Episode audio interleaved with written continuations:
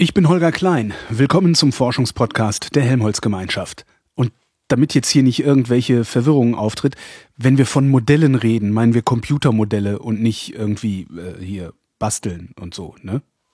So, und jetzt fangen wir an. Resonator.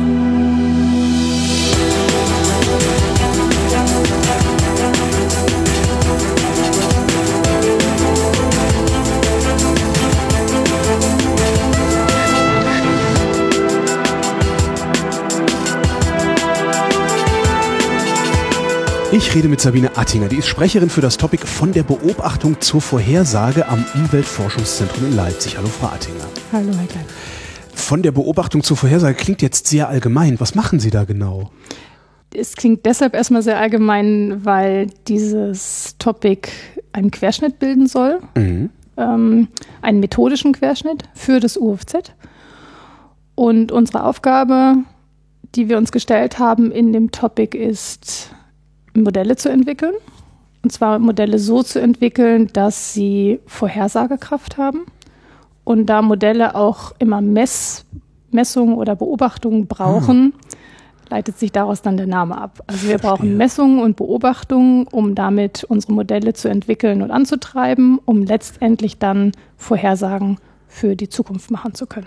Was für Messungen und Beobachtungen? Das kann ganz unterschiedlich sein. Wie gesagt, es ist ja ein Querschnitt und das UFZ deckt in der terrestrischen Umweltforschung verschiedene Bereiche ab.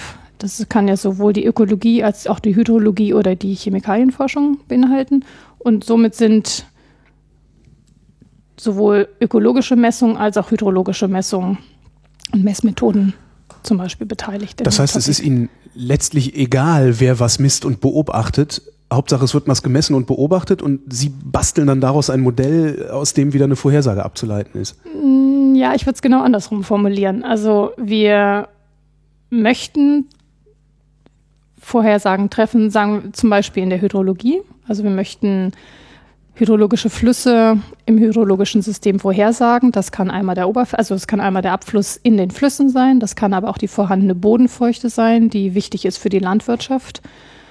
Ähm, oder es kann die Grundwasserressource sein. Und dann fragen wir uns, wie müssen wir denn das Modell bauen, damit wir diese Größen oder diese Variablen gut vorhersagen können? Und was müssen wir gut messen, damit wir das Modell dann betreiben können. Also es ist genau andersrum gedacht. Wir messen nicht irgendetwas, wir modellieren nicht irgendetwas, sondern wir fangen mit dem Ziel an. Sie fangen mit dem Ziel an. Ähm, nehmen wir doch mal die Bodenfeuchtigkeit. Bodenfeuchtigkeit? Nee, Feuchte, Feuchte. ist das Feuchte, mhm, Bodenfeuchte. Mhm. Ähm, wenn Sie jetzt ein Modell zur Vorhersage, also ich komme jetzt und sage, Frau Attinger, entwickeln Sie ein Modell zur Vorhersage der Bodenfeuchte. Wie, wie gehen Sie da vor? Dann würde ich jetzt erstes mal fragen, wofür Sie die Bodenfeuchte wissen möchten. Äh, Erkenntnisgewinn. Erkenntnisgewinn. ich, bin, ich bin halt neugierig. Ähm, okay, dann haben Sie trotzdem höchstwahrscheinlich ganz bestimmte Aspekte, die Sie interessieren an der Bodenfeuchte. Und das kann einmal natürlich sein, dass Sie sich im ganz kleinen Maßstab dafür interessieren, wie das Wasser in den Bodenraum eindringt, wie es da gespeichert wird, wie es vielleicht nach unten Richtung Grundwasser sich fortbewegt zum Beispiel mhm. oder wie es seinen Weg in das Gewässernetz findet. Und das können Sie vielleicht ganz, das können Sie sehr physikalisch sich dafür interessieren, wie es durch den Porenraum zum Beispiel durchsickert. Der Porenraum? Ja, man muss. Ist das das, was unser einst Boden nennt? Ja, genau. Okay. genau ne? Also das ist ja kein massives Etwas, sondern Stimmt, das ja. hat eine ganze Menge Hohlräume, durch die dann das Wasser eben sickern kann. Und vielleicht möchten Sie ganz genau wissen, wie sich das im Einzelnen, also auf mikroskopischen Skalen tatsächlich verhält. Dann würden Sie sich eher für bodenphysikalische Prozesse wahrscheinlich interessieren und möchten dafür ein Modell bauen. Oder Sie sagen, das ist mir jetzt eigentlich nicht so wichtig, wie das Wasser auf der Zentimeterskala sich tatsächlich da durchbewegt, sondern ich möchte nur im Großen und Ganzen wissen, haben meine Pflanzen, die auf dem Acker stehen, genügend Wasser, ja oder nein? Muss ich da dran denken, dass ich zum Beispiel bewässern muss in besonders trockenen Monaten? Dann sind sie vielleicht eher auf der 100 oder 1 Kilometer Skala an ah, Gesamt, in dem, an dem Gesamtvorrat Wasser sagen, oder zugänglichem Wasservorrat in der Bodenzone interessiert. Ähm, das heißt, Sie unterscheiden äh, äh, anhand, anhand der Skala und nicht anhand Ja, also eigentlich das an der Fragestellung an der wiederum, Fragestellung. Gell? Also die Fragestellung ist abhängig von der Skala? Zumindest ja, Bodenfeuchte ja, weil der, der Landwirt, der möchte natürlich nicht ganz genau wissen, ob jetzt in diesem einen Quadratmeter das Wasser so perkuliert und ob es in zwei Meter davon daneben etwas anders vielleicht einsickert oder, sondern er will nur insgesamt wissen, haben meine Pflanzen im Großen und Ganzen genügend Wasser. Er will ja nicht jede einzelne Pflanze ganz genau punktuell bewässern, sondern er will nur im Großen und Ganzen, sage ich mal, die vorhandene Bodenfeuchte abschätzen können. Ist es schwieriger, den Landwirt zufriedenzustellen oder ist es schwieriger, den Physiker zufriedenzustellen? Hm, das würde Falsche ich jetzt, Frage. Ich würde sagen, dass beides schwierig sein kann, weil ähm, wenn ich eine bodenphysikalische Frage auf einer kleinen Skala zum Beispiel beantworten möchte, dann habe ich immerhin die Möglichkeit, dass, mein, dass ich mein Studienobjekt ins Labor bringen kann. Stimmt, Sie können Kubikmeter ausgraben und gucken. Ich kann detaillierte Experimente machen. Ich kann versuchen, die zu kontrollieren von den Randbedingungen, wie viel Wasser drauf kommt, welche Temperatur angelegt wird. Und ich kann vielleicht messen, gut messen, was unten rauskommt. Oder ich kann sogar ähm, mikroskopische Aufnahmen machen, in denen ich sehen kann, wie das Wasser sich durch den Boden durchbewegt. Wenn ich auf die größere Skala gehe, wird es auf eine gewisse, gewisse Art und Weise einfacher, weil ich gar nicht mehr alle Details wissen möchte. Aber ich habe auch Schwierigkeiten, was zu messen, weil ich dann nur an einigen Stellen am Acker vielleicht Stimmt, Sie können punktuell. ja nicht über mehrere Hektar äh, genau. Flüssigkeit. Äh, genau, ja. also ich habe dann nur einzelne lokale Messungen, wo ich dann weiß, wie viel Wasser da ist und wie es sich bewegt. Oder ich habe großräumige Messungen, zum Beispiel durch Satellitenaufnahmen, die mir aber im Allgemeinen dann nicht das liefern, was ich wirklich möchte, sondern vielleicht nur irgendeine Größe, die dann mit dem Wasser was zu tun hat. Welche könnte das sein? Ob es regnet oder ob es nicht regnet? Na, zum Beispiel Temperaturen. Also ja. Landoberflächentemperaturen haben immer was damit zu tun, auch wie viel Wasser dann äh, direkt in den ersten Bodenschichten zumindest vorhanden ist. Also die sind miteinander korreliert. Man weiß vielleicht nicht genau wie, aber sie mhm. sind immer miteinander korreliert und dann könnte ich diese Information ja auch nutzen. Oder ich nehme das Modell. aber das haben Sie ja noch nicht. Das müssen Sie ja erst bauen. Ich habe Sie ja gerade erst ja. beauftragt, mir eins zu bauen. Ja, aber genau dafür könnte ich ja zum Beispiel auch eins bauen. Ich könnte mhm. ja das Modell versuchen so zu bauen, dass es an einigen Stellen, wo ich gut messen kann, die Messung reproduziert und dann auf die anderen Orte, die ich nicht messen kann, gut extrapoliere. Dann müsste ich aber trotzdem, nachdem ich da für die anderen Orte was vorhergesagt habe, nochmal messen gehen und gucken, ob das stimmt. Ich, ja, so macht man es ja auch häufig. So. Also man nimmt dann immer einen Teil der Messung für die Anpassung des Modells Kalibrierung, Kalibrierung nennen wir, nennen wir das. Und dann ein paar Messpunkte hebe ich mir auf, um hinterher das Modell zu validieren. Oh. Und wenn dann mein Kriterium, mein Akzeptanzkriterium, sage ich mal, ähm, eben befriedigt wurde, dann könnte man sagen, gut, dafür, dafür ist erstmal das Modell höchstwahrscheinlich gut gemacht. Was für Modelle bauen Sie denn so? Also, ähm, oder, also gerade im Moment oder konkret, also ich kann mir das jetzt ehrlich gesagt gar nicht so vorstellen. Mein Vater ist Modellbauer, ähm, aber, aber der, macht, der macht das mit Holz. genau. Das habe ich schon gedacht. Äh, nee, nee, also tatsächlich Kraftfahrzeuge und ja, so, also in, ja. auch im, im, großen Stil, aber ja. äh, so machen Sie das ja wahrscheinlich nicht. Also Modelle in, in Ihrer Disziplin bedeuten ja was anderes als ein hm. Auto im Maßstab 1 zu 1 zu bauen. ja, also zum Beispiel für, für die hydrologischen Modelle machen wir genau das, was ich eben gerade versucht habe, es schon so ein bisschen zu beschreiben. Mhm. Wir bauen Modelle für Einzugsgebiete. Also das sind dann im Allgemeinen Gebiete, die größer als 100 Quadratkilometer sind, gehen bis in die Tausenden von Quadratmet äh, Quadratkilometern. Auch wenn man sie dann nebeneinander laufen lässt, sollen, sollen diese Einzugsgebiete natürlich Deutschland oder Europa abdecken. Und wir versuchen die Modelle eben so zu bauen, dass sie einmal gut sind für die Hochwasservorhersage. Mhm. Das heißt also, die Flüsse, die Wasserflüsse in den Flüssen sollen gut sein. Wir versuchen an die Bodenfeuchte zu kommen. Die brauchen sie ja auch für eine Hochwasservorhersage. Ja, genau, weil das ist ja für die Hochwasserentstehung sind genau sind diese Speicher wichtig. Wie viel ja. Wasser ist eigentlich gerade schon im Bodenspeicher oder im Grundwasserspeicher gespeichert und gibt es da noch freien Raum, sage ich mal, mhm. ähm, um erstmal den, den Niederschlag aufzufangen. Und wir sind auch am Grundwasser interessiert.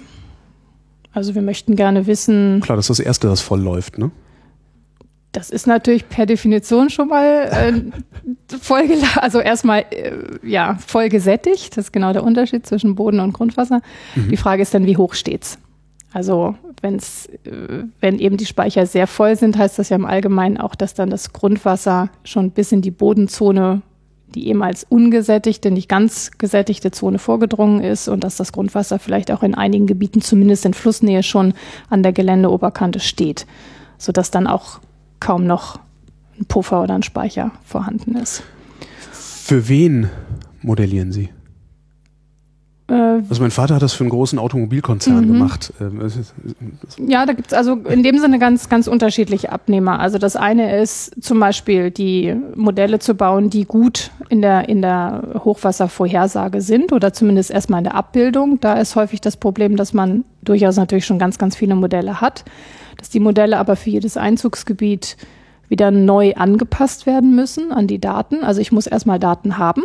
Mhm um dann, äh, dann das Modell spezifisch für dieses, äh, für dieses eine Einzugsgebiet ähm, zu bauen. Und wenn ich in ein anderes Einzugsgebiet gehe, fange ich wieder von vorne an. Und es gibt natürlich auch Einzugsgebiete, wo man mehr Daten hat und wo man weniger hat. Woher kommt das? Na, Deutschland zum Beispiel hat einfach insgesamt viele Messstationen, mhm. wo von den Landesämtern viele Daten einfach ganz standardmäßig erhoben werden. Es gibt andere Länder, wo da gar kein Geld dafür da ist. Okay, also Einzugsgebiet ist für Sie dann auch immer direkt ein, ein Land oder mehrere Länder, durch die so ein Fluss durchfließt oder so? Kann sein, muss natürlich jetzt nicht. Kann ja auch Teileinzugsgebiete sein, wo kleinere Flüsse dann innerhalb eines Landes äh, modelliert werden sollen. Ja, und wir möchten die Modelle gerne so haben, dass sie übertragbar sind. Dass ich also prinzipiell weniger noch messen muss, ähm, weil ich schon so viel verstanden habe, auch vom System, dass ich das Modell halt hier in Deutschland aufsetzen kann, aber auch in irgendein Einzugsgebiet in Frankreich oder Spanien oder Italien gehen kann. Wie viel vom System müssen Sie denn dann verstanden haben? Beziehungsweise welche Parameter bauen Sie in das Modell ein?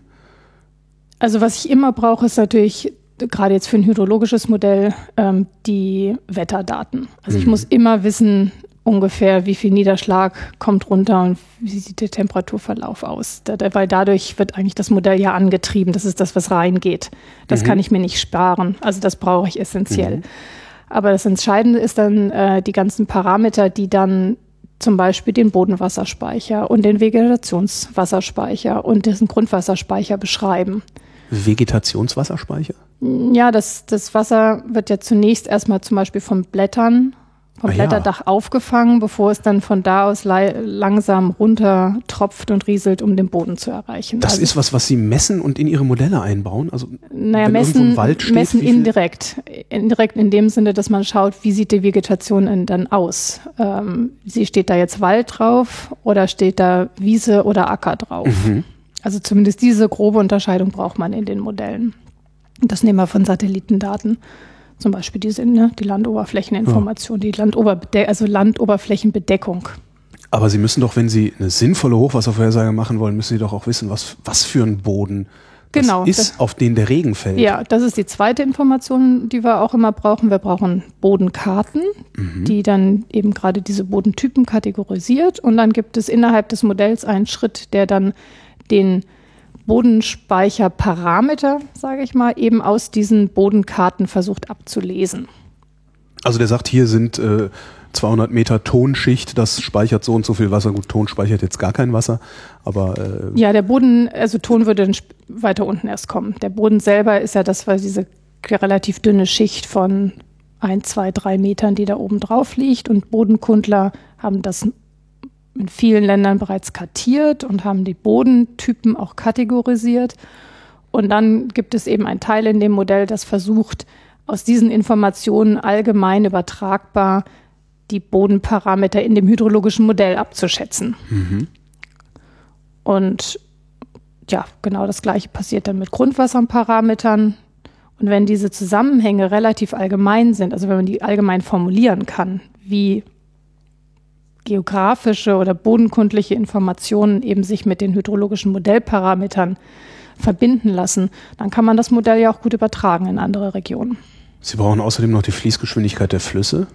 Ja, das ist ein typischer, ähm, das sind typische. Ähm, Aber das, die ist doch variabel. Ja, die modellieren wir ja. Das ist ja das, das ist ja das, was ah, rauskommt. Ach, stimmt, ja klar. Also Hochwasser das, ist ja ne? Fließgeschwindigkeit. Also das und, ist das ja. Volumen, mhm. vor allen Dingen das Volumen, was modelliert wird und das wird dann verglichen mit den ähm, eben mit den modellierten Werten und dann schauen wir, ob das Modell gut genug war.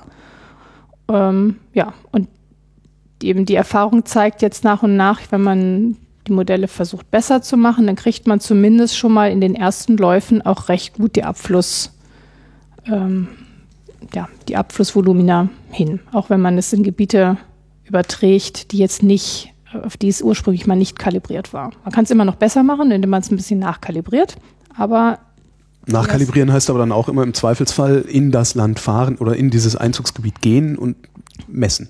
Eventuell messen oder zumindest ähm, eben anhand der Abflussdaten das Modell dann noch nachjustieren. Es gibt ja Länder, die, die messen das gar nicht mhm. oder nicht regelmäßig. Aber wenn Sie die Abflussdaten messen, dann ist es ja eigentlich schon zu spät für eine Hochwasservorhersage. Ja, wir wollen ja, das sind ja die Daten aus der Vergangenheit. Mhm. An den Daten der Vergangenheit wird das, wird das Modell kalibriert und dann ist es so, dass dann die Vorhersage hinterher gut sein soll. Das ist das Ziel. Wie gut werden Ihre Vorhersagen? Na, für den Oberflächenabfluss sind die sehr gut. Das, ist, das liegt daran, dass ein, der Oberflächen, also Oberflächenabfluss bedeutet, das sind die Volumina von Wasser, die durch das Gewässersystem fließen. Mhm. Und das ist so eine summarische Größe, dass man die im Allgemeinen zum Beispiel sehr gut hinkriegt mit den hydrologischen Modellen, weil da so viele Einzelteile zusammenkommen, dass eben das Modell das gut abbildet. Wenn man jetzt verlangen würde, dass das, dass das Modell ganz lokal an einer Stelle, zum Beispiel in, in hoher Auflösung, die Bodenfeuchte gut reproduziert, hätte man wesentlich mehr Schwierigkeiten. An welchen Stellen müssen Sie nachkalibrieren? Gibt es da so die Klassiker, die immer wieder falsch sind, sobald Sie das Modell irgendwo anders hinschieben? Ähm, ich würde sagen, das hängt, das hängt dann ganz, ganz stark von der Region ab. Also wir haben natürlich viel Erfahrung in Deutschland. Deutschland ist ein relativ ähm, feuchtes Klima, sage ich mal. ähm, und das heißt, dafür sind für den Oberflächenabfluss sind dann sind andere Teile des Modells wichtig, als wenn wir in trockene Gebiete zum Beispiel gehen. Wenn man in trockene Gebiete gehen, kriegt die Vegetation gleich auch einen ganz anderen eine andere Bedeutung, mhm. weil die Vegetation natürlich vieles von dem Wasser, was erstmal im Boden gespeichert wird, direkt verdunstet und dann insgesamt weniger übrig bleibt für, äh, für die Wasserflüsse, die in die tieferen Bodenschichten eindringt oder für den oberflächlichen Abfluss in dem, im Gewässersystem. Und dadurch, dass das dann aber eine kritische Größe wird, muss man natürlich die, die Vegetation auch besonders gut modellieren dass es jetzt, weil das keine limitierende Größe so sehr in Deutschland ist, reichen da manchmal einfache Ansätze für die Vegetation aus, als wenn ich ganz speziell in Trockengebiete gehen, wo die, gehe, wo die Pflanzen sich vielleicht ganz speziell angepasst haben an den, an den Wassermangel. Wie heißt in Ihrem Modell äh, einfache Vegetation? Also da ist ein Wald oder ja, wie, genau. wie fein granulieren Sie das? Genau, also in den einfachen Modellen kann man, kann man erstmal unterscheiden einfach zwischen Wald und Nicht-Wald. Mhm. Beziehungsweise eine dritte Unterscheidung ist es Stadt, dass dann gar keine Vegetation da ist. Und ähm, ja, wenn man dann speziell an, an Verdunstungsleistungen ähm, interessiert ist, dann müsste man noch andere Module verbessern da kommt dann auch zum Teil gerade in den Trockengebieten die Photosynthese mit, in, also diese die Kopplung zwischen dem CO2 und dem Wasserhaushalt von Pflanzen ins Spiel. Es gibt eine Kopplung zwischen CO2 und Wasserhaushalt in Pflanzen? Ja. Hätte ich im Biologieunterricht aufpassen müssen oder ist das was, was man da nicht unbedingt lernt? naja, das liegt daran, dass, äh, dass Pflanzen über Spaltöffnungen eben das Wasser verdunsten, ja. was sie aber gleichzeitig eben auch für die CO2-Aufnahme benutzen. Also eigentlich ist diese Wasserverdunstung so ein Nebeneffekt, weil primär will ah. natürlich die Pflanze erstmal ihren Energiehaushalt mhm. decken. Und in dem Moment, wenn sie, wenn sie dann die Spaltöffnung schließt und keine Photosynthese betreibt, verdunstet sie eben auch kein Wasser. Was ja bei Laubwäldern im Winter ganz interessant wieder ist dann für ihre Modelle. Ja, da ist es dann einfach, da wird dann. Ja, stimmt, da verdunstet halt nichts, ja, stimmt. Das ist dann ja, null. Genau. Ja. Aber das ist der Punkt zum Beispiel, wo dann äh, auch äh, Hydrologen mit Ökologen sprechen ja. bei uns im Topic, äh, um diese beiden, ähm, also sowohl die CO2-Bilanzen als auch die Wasserbilanzen dann über Regionen, äh, über verschiedene Regionen gut zu machen. Wobei ich jetzt überhaupt, also wenig, über wenig ökologische Expertise verfüge und mhm. mich da auch ein bisschen blank dann fühle, gute Erklärungen zu geben. Ähm, aber das ist eben der, auch ein wichtiger Teil dieses Topics. Wir haben eben Ökologen, die gerade an der CO2-Bilanz interessiert sind. Nicht so sehr dann hier in, in Deutschland, sondern gerade über dem Amazonas, über den Regenwäldern. Und die haben genau die gleichen, methodisch die gleichen Probleme wie wir. Sie haben einige Messstationen, an denen eben CO2-Flüsse gemessen werden oder zum Beispiel auch die äh, Biomasse, die von Pflanzen, von Bäumen gebildet wird. Und sie haben genau das gleiche Problem, dass sie nur an einigen Stellen messen können mhm. und irgendwie wieder interpolieren oder extrapolieren müssen. Und das war letztendlich dann auch der Grund, dieses Topic zu bilden, dass wir, wir haben ähnliche methodische Herausforderungen, sowohl in der Hydrologie als auch in der Ökologie. An einigen Stellen nur Messpunkte, aber wir wollen Vorhersagen, wir wollen Aussagen machen für Gebiete, die viel größer sind als diese einzelnen Stellen, an, deren, an denen wir konkret messen können. Also einmal über größere Regionen das mhm. Ganze mittels Modell etwas interpolieren, aber dann auch in der Zeit extrapolieren. In dem Sinne, dass man das Modell in den vergangenen Zeiten kalibriert hat und dann Vorhersagen machen kann für zukünftige Entwicklungen.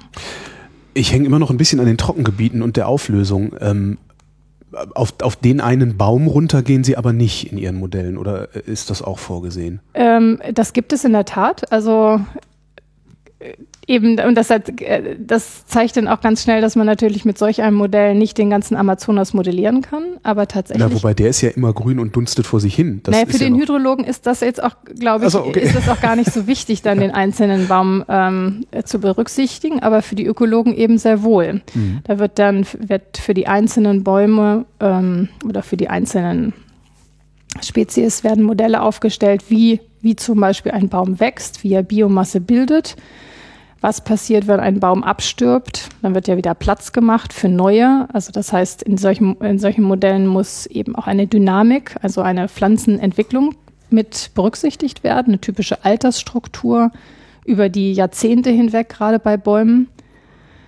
Und ähm, ja, das wird im Allgemeinen tatsächlich für einzelne Bäume gemacht, wobei dieses Modell, man muss sich das nicht so vorstellen, dass also quasi jeder Modell einen Namen kriegt und äh, jeder Baum in dem Modell einen Namen kriegt und jetzt wird eben der Baum 13a modelliert und nebendran steht 14b oder so. Also das sind dann eher 150 äh, Eichen, die vor 30 genau. Jahren gepflanzt wurden. Genau, so. und das ist stochastisch. Okay. okay also ja. das sind dann ja. ja einzelne Individuen, denen werden dann halt Regeln gegeben, wie die sich prinzipiell entwickeln können. Und dann wird das tatsächlich über einzelne, ja, über die einzelnen Bäume laufen gelassen. Und dann schaut man mal, was in so 100 mal 100 Metern, das ist so eine typische Skala für solche Modelle, wie viel Bäume und welche Altersstrukturen sich innerhalb dieser Bäume dann über die Jahre, Jahrzehnte entwickelt haben. Und im Amazonas Soweit ich das gelernt habe, gibt es auch sehr, sehr viele Arten. Das ist anders als bei uns. Das heißt, da kommt es dann ganz stark darauf an, wie die nicht nur die Alterszusammensetzung, sondern auch die Artenzusammensetzung auf diesen 100 mal 100 Metern zum Beispiel sich im Laufe der Zeit entwickelt.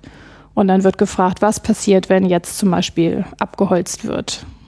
Ändert das die Altersstruktur oder die ähm, Artenstruktur in solchen Waldabschnitten? Und wie viel Biomasse wird dann trotzdem noch gebildet und was bedeutet das für die CO2-Bilanz? Und die Bodenfeuchte. Weil wenn ich natürlich ein geschlossenes Blätterdach ja, habe. Ja, das ist jetzt für den Regenwald halt häufig leider nicht ganz so wichtig. Also in, ähm, da ist dann die Bodenfeuchte nicht ich wollte so auch mal was Schlaues sagen. Aber es gibt ja Jahre durchaus. Also die Bäume sind natürlich auch nicht so speziell darauf angepasst, mit dieser Limitierung im Wasser zurechtzukommen. Aber es gibt ja Jahre, wo es durchaus auch mal trockener sein kann in den, in den Regenwaldgebieten. Und das ist dann schon wiederum auf einmal eine Frage, ob in solchen Trockenjahren nicht dann auch die Wälder mal im Amazonas Schwierigkeiten bekommen und ob sich das dann über die Jahrzehnte zum Beispiel auf die Vegetationsstruktur auswirken kann.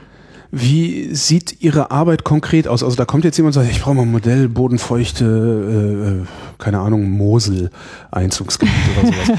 Und dann programmieren Sie fröhlich was drauf hin, geben ihm dann die Software und dann kann er damit arbeiten? Oder? Nein, nein, nein, nein. Also das ist, dieses Topic, wie gesagt, das ist ja ein methodisches Topic, wo wir hauptsächlich ähm, Methoden entwickeln, um diese, um verschiedene Modelle bis zur Vorhersagekraft zu treiben. Und ähm, von dem her ist es hauptsächlich erstmal ein, ein Austauschen über Methoden zwischen Ökologen und Hydrologen, aber auch zwischen den verschiedenen Modelltypen. Wir hatten ja vorhin schon darüber gesprochen, es gibt Fragestellungen, die ganz detaillierte kleinskalige Modelle benötigen und es gibt halt auch Fragestellungen, die vielleicht auf gröberen Skalen ähm, leben und trotzdem haben natürlich die Prozesse irgendwas miteinander zu tun und dann fragt sich immer, wie komplex muss es denn eigentlich sein und kann ich das irgendwie testen, wie hoch die Komplexität von so einem Modell denn sein muss. Also das sind mit rein methodische Fragen, die wir als Modellentwickler uns erstmal stellen. Und es sind weniger die Fragen, die jetzt von ganz konkreten Ingenieurbüros oder Landesämtern kommen, zumindest in diesem Topic. Mhm. In den anwendungsorientierteren Topics, Wasser und Ökologie, mag das schon eher der Fall sein. Wenn Sie Methoden sagen, was genau meinen Sie da? Ich glaube, ich habe das nicht genau verstanden. Wenn Sie sagen, Sie tauschen sich über Methoden aus. Äh Na, zum Beispiel diese, dieses eine Problem, dass wir nur an einigen Stellen messen können und trotzdem versuchen, über weitere Regionen, Regionen Aussagen zu treffen. Mhm. Das sind typische Skalierungsfragen. Und das muss man sich immer fragen, habe ich jetzt schon so viel Information in meinen Messungen von der Gesamtfläche eigentlich abgedeckt? Habe ich schon so viel gesehen? Dass ich mittels verschiedener Methoden eben dann auf einmal in die Fläche kommen kann. Mhm. Und das haben diese Fragestellungen haben sowohl die Ökologen als auch die Hydrologen zu beantworten. Und deshalb gibt es zum Beispiel dann einen Journal Club, wo wir uns regelmäßig treffen, wo wir gemeinsam Literatur lesen in der, aus der Ökologie und der Hydrologie über Skalenfragen in diesen beiden Bereichen. Und wir anfangen, das überhaupt erstmal zu, miteinander zu diskutieren und zu schauen, ob nicht die Hydrologen den Ökologen oder den Ö die Ökologen den Hydrologen was helfen können in der Modellentwicklung. Warum machen Sie das nicht unmittelbar? Also könnten, könnten Sie sich nicht eine Abteilung praktisch aufbauen um sich herum, dass Sie sagen, naja, wir, wir machen das jetzt alles in Eigenregie, damit eben nicht die Hydrologen mit den Ökologen erstmal zusammengesetzt werden müssen, um zu gucken, ob die sich was zu sagen haben? Na, für die Hydrologie machen wir es tatsächlich. Oh. Diese, diese, diese Modellentwicklung. Ja. Aber wir haben eben auch gemerkt, dass wir diese methodischen Pro ähm, Herausforderungen haben. Mhm. Zum Beispiel auch, wie, wenn wir gemessene Informationen ähm, dem Modell geben möchten, dass es davon lernt, mit welchen Methoden machen wir das eigentlich, mit welchen numerischen oder mathematischen Methoden. Und genau die gleichen Probleme haben die Ökologen ja auch. Sie haben auch Messdaten und versuchen ihre Modelle damit zu trainieren oder die Parameter festzulegen. Und von daher ist es naheliegend, mal zu schauen, ob nicht die eine Community der äh, schon was gelernt hat, was die andere noch nicht weiß. Mhm. Ähm, was, was für eine Wissenschaftlerin sind Sie? Also was ist Ihre Disziplin von Hause aus? Von Hause aus bin ich theoretische Physikerin. Ja. Das erklärt natürlich auch die Liebe zur das, Methode. Das Fable für Zahlen. genau. Und, äh, und ich glaube, das ist so ganz typisch auch für, für Physiker, die immer gerne, gerade die theoretischen Physiker natürlich, die, die immer gerne Methoden entwickelt haben und dann später in andere Methoden oder in andere Disziplinen, muss ich sagen, eben auch gerne gegangen sind, um diese Methoden dann weiterzureichen. Mhm. Und ähm, ja, von daher ein persönlicher Antrieb, so ein Topic dann halt auch zu gestalten. Äh, werden Sie, vielleicht haben Sie es ja schon, vermutlich nicht, aber werden Sie irgendwann ein großes vereinheitlichtes äh, Klimavorhersagemodell oder sowas oder zumindest hydrologisches Vorhersagemodell haben? Wo ja, Sie jederzeit sagen können, so ich klicke jetzt einfach nur auf die Mosel und da fallen schon alle Daten raus, die mhm. ich brauche? Ja, das ist immer die gleiche Frage, glaube ich, ob man, oder das, diese Frage kommt immer mal wieder, äh, kann man mal dann mit, äh, hat man irgendwann mal das Modell? Also auch ja. eigentlich ja sehr typisch Physikerfrage. Gibt es irgendwie so eine vereinheitlichende Theorie, die dann alles irgendwie umfasst?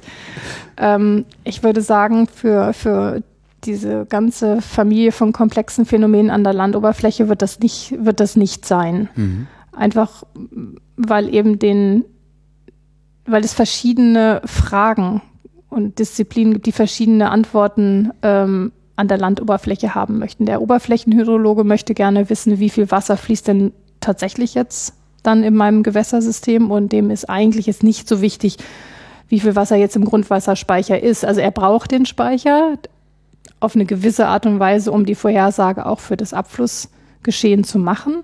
Aber im Detail ist ihm das im Moment gar nicht so wichtig. Der Grundwasserhydrologe, dem ist wiederum das Gewässer in diesem System hm. relativ egal. Sein System ist viel träger und viel gemütlicher, sage ich mal. Und der möchte aber genau wissen, wo das Grundwasser jetzt eigentlich steht und wie viel Wasser da ist, weil er möchte später die Wasserversorgung eben über das Grundwasser sicherstellen. Also jede Disziplin möchte was anderes von dem Modell und so wird das auch bleiben. Es wird nicht das Modell geben, was dann auf einmal alle Antworten in allen Details liefern kann. Sondern, also ich könnte mir das eher so vorstellen, dass das eine Modellfamilie ist mit verschiedenen mm, Modellbausteinen. Mhm. Und wenn. Und sagt, ich nehme mal noch ein bisschen Oberflächenwasser dazu. Genau, äh, wenn der Grundwasserhydrologe kommt und sagt, ich möchte gerne in einer bestimmten Auflösung den wissen, wie, wie die Grundwasserspeicher jetzt aussehen, dann werde ich diese Module nehmen müssen. Und wenn der Oberflächenhydrologe sagt, aber ich möchte in hoher zeitlicher Genauigkeit wissen, wie das Hochwassergeschehen oder überhaupt das Abflussgeschehen in einer bestimmten Periode aussieht, dann wird er ein anderes Modul wählen. Mhm. So könnte ich mir das eher vorstellen. Gibt es in Ihrem Topic äh, das Erfolgserlebnis so im Sinne einer Entdeckung, also ein Heureka? Na, ich glaube, wir sind da noch äh, teilweise einfach in den Anfängen, was gerade der Austausch anbetrifft zwischen den Ökologen und den Hydrologen, aber diese, diese, dieses erst, und wir haben ja erst letztes Jahr gestartet, also jetzt mit, mit in dieser speziellen Form, mhm. in dem, in dem, in diesem Themenbereich. Und es war schon erstaunlich, als wir angefangen haben, die, die Papers miteinander zu lesen, dass ja, manchmal ist die Sprache ein bisschen anders, aber äh, dass uns doch so ähnliche Probleme eigentlich umtreiben und das teilweise eben auch aus der Physik kommt, vor 20, 30 Jahren bereits erstmal ähnlich begonnen wurde. Mhm. Also das hat uns dann doch erstaunt.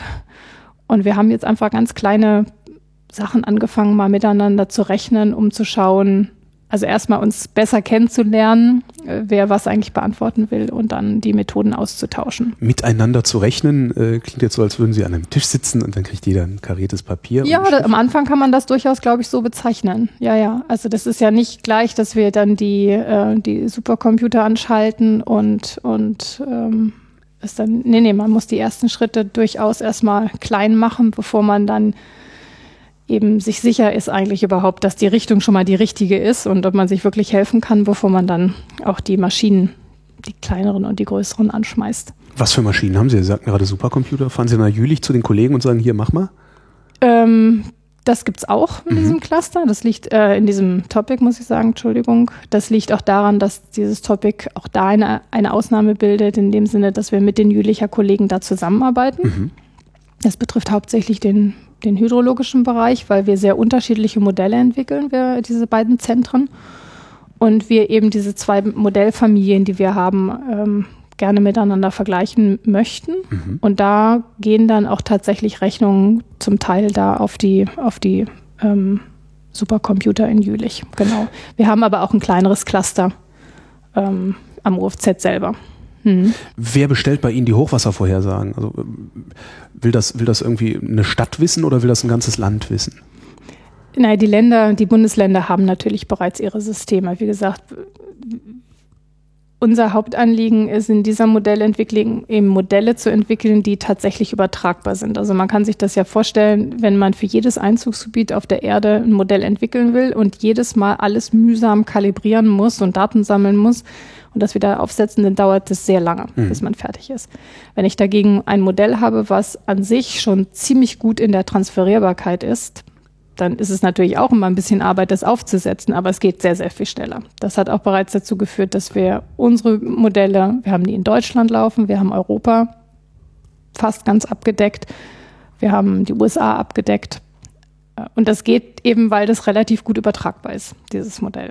Das heißt, ich, ich, ich kann Sie jetzt morgen anrufen und sagen, ja, Frau Attinger, sagen Sie mal schnell, wie Hochwasser in den USA übermorgen sein wird. Ähm, wenn ich dann, wenn ich, also ich bräuchte immer die Daten.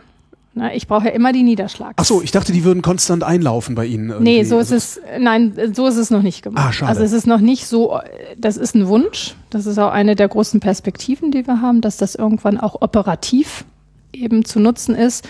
Das haben wir bisher nur im Dürre-Monitoring gemacht für Deutschland.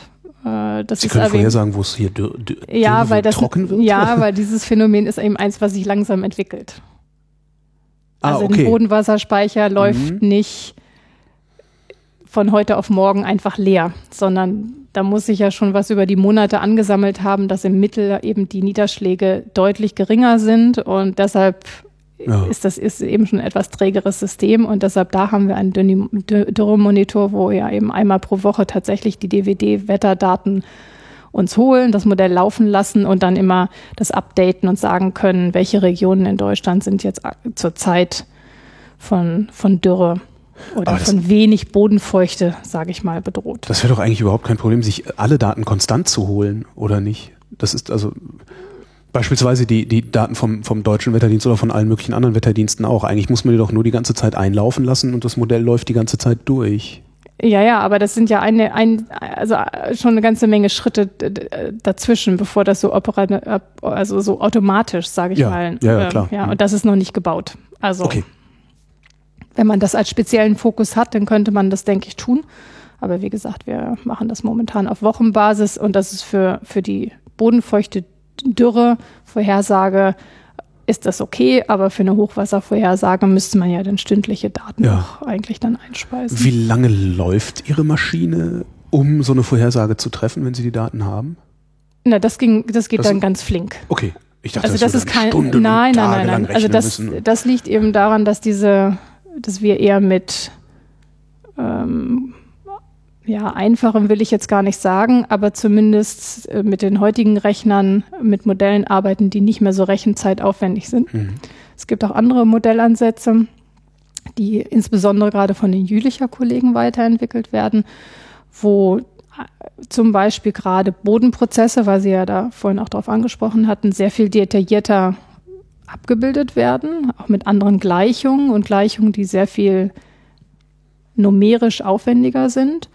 Und damit sind die Rechenzeiten dann von diesen Modellen auch deutlich länger. Also hängt es natürlich auch doch noch davon ab, ob man es auf einem kleinen Cluster bei sich, na nicht zu Hause, aber im Institut, sage ich mal, rechnet äh, oder ob man es direkt in Jülich auf dem High-Performance-Cluster rechnet. Aber da kommt man dann schnell mal auf, auf so Größenordnungen, dass äh, wir eher im, ja, also für eine Simulation für ein Jahr für ein Einzugsgebiet kommt man dann eher in den ähm, Tagesbereich. Ja. Also und, und dann sieht man dann schon. Sie, Sie können ein Jahr vorhersagen. Nein, ich rede jetzt nicht von der Vorhersage, sondern ah, okay. ich, ich, muss ja immer die. Hätte ich cool die, gefunden. Nein, nein, da die, die, Wetterdaten habe ich ja auch gar nicht dafür. Ähm, nein, aber wenn ich aus den, wenn ich die vergangenen Zeiten reproduziere, mhm. dann brauche ich mit so einem sehr komplexen hydrologischen Modell durchaus mal Rechenzeiten von Tagen für ein Jahr. Mhm. Und dann kann man sich ja schon vorstellen, was für ein Aufwand das ist, wenn ich eigentlich Zeitreihen von 50, 60 Jahren erstmal versuche zu reproduzieren, dann arbeitet die Maschine automatisch schon mal im Monatsbereich. Und da mache ich nicht viele Läufe. Also, mhm. weil wenn jeder Lauf eher in diesem Bereich von einem Monat sich dann bewegt. Dann, und das müssen Sie dann ja hinterher noch validieren gehen. Das muss ich noch, müsste ich noch validieren gehen. Vor allen Dingen sind da sind ja auch noch Routinen notwendig, die versuchen, meine Parameter anzupassen. Das ja. heißt, ich muss das Modell ein paar Mal losschicken und gucke, ah, passt der Parameter. Und das sind ja sehr viele Möglichkeiten an freien Parametern, die ich in diesen Modellen habe. Dann kann man schnell sehen, das funktioniert so nicht. Also ich habe wirklich dann Schwierigkeiten. Das ist eine Limitierung nach wie vor bei solchen komplexen Ja, sie Modellen. blockieren dann ja auch monatelang die Maschinen. Da werden die Kollegen ja auch sagen, so jetzt hau mal ab hier, ich will auch mal was rechnen. Ja, also das ist ja, man muss von Anfang an Rechenzeit beantragen. Es mhm. ist wie im Labor. Also man kann sich jetzt nicht, man darf sich nicht vorstellen, dass ich einfach einen Job losschicke und dann rechnet die Maschine, sondern man kriegt von Anfang an die und die Rechenzeit und die und die Knotenanzahlen, auf denen darf man rechnen und das, dann ist auch hinterher fertig. Und dann muss man wieder ein paar Monate warten, eventuell, bis man die nächste Rechenzeit kriegt. Ja, aber da wird man doch verrückt von. Naja, deshalb werden ja die Modelle auch unterschiedlich benutzt, während ich bei den komplexen Modellen viel erstmal an Prozessverständnis Interesse habe. Ich gucke, a, in welchen Gebieten ist denn dieser Prozess gerade wichtig? Muss ich den reinbauen, ja oder nein? Das ist eher Prozessverständnis, würde ich immer sagen. Dann ist es auch gar nicht so wichtig, dass ich den Parameter schon genau getroffen habe, weil ich gucke ja, versuche insgesamt zu verstehen, wie diese verschiedenen Komponenten miteinander interagieren. Während dann in den einfacheren Modellen ist viel darauf ausgelegt, die, die Parameter genau rauszufinden, um zum Beispiel dann die Beobachtung zu reproduzieren. Mhm. Also sind so zwei unterschiedliche Herangehensweisen eigentlich. Das eine, wie gesagt, ist eher zur Analyse und zum Prozessverständnis gemacht. Natürlich auch mit dem Wunsch, dann hinterher ein Modell zu haben, was gut ist. Das ist auch klar.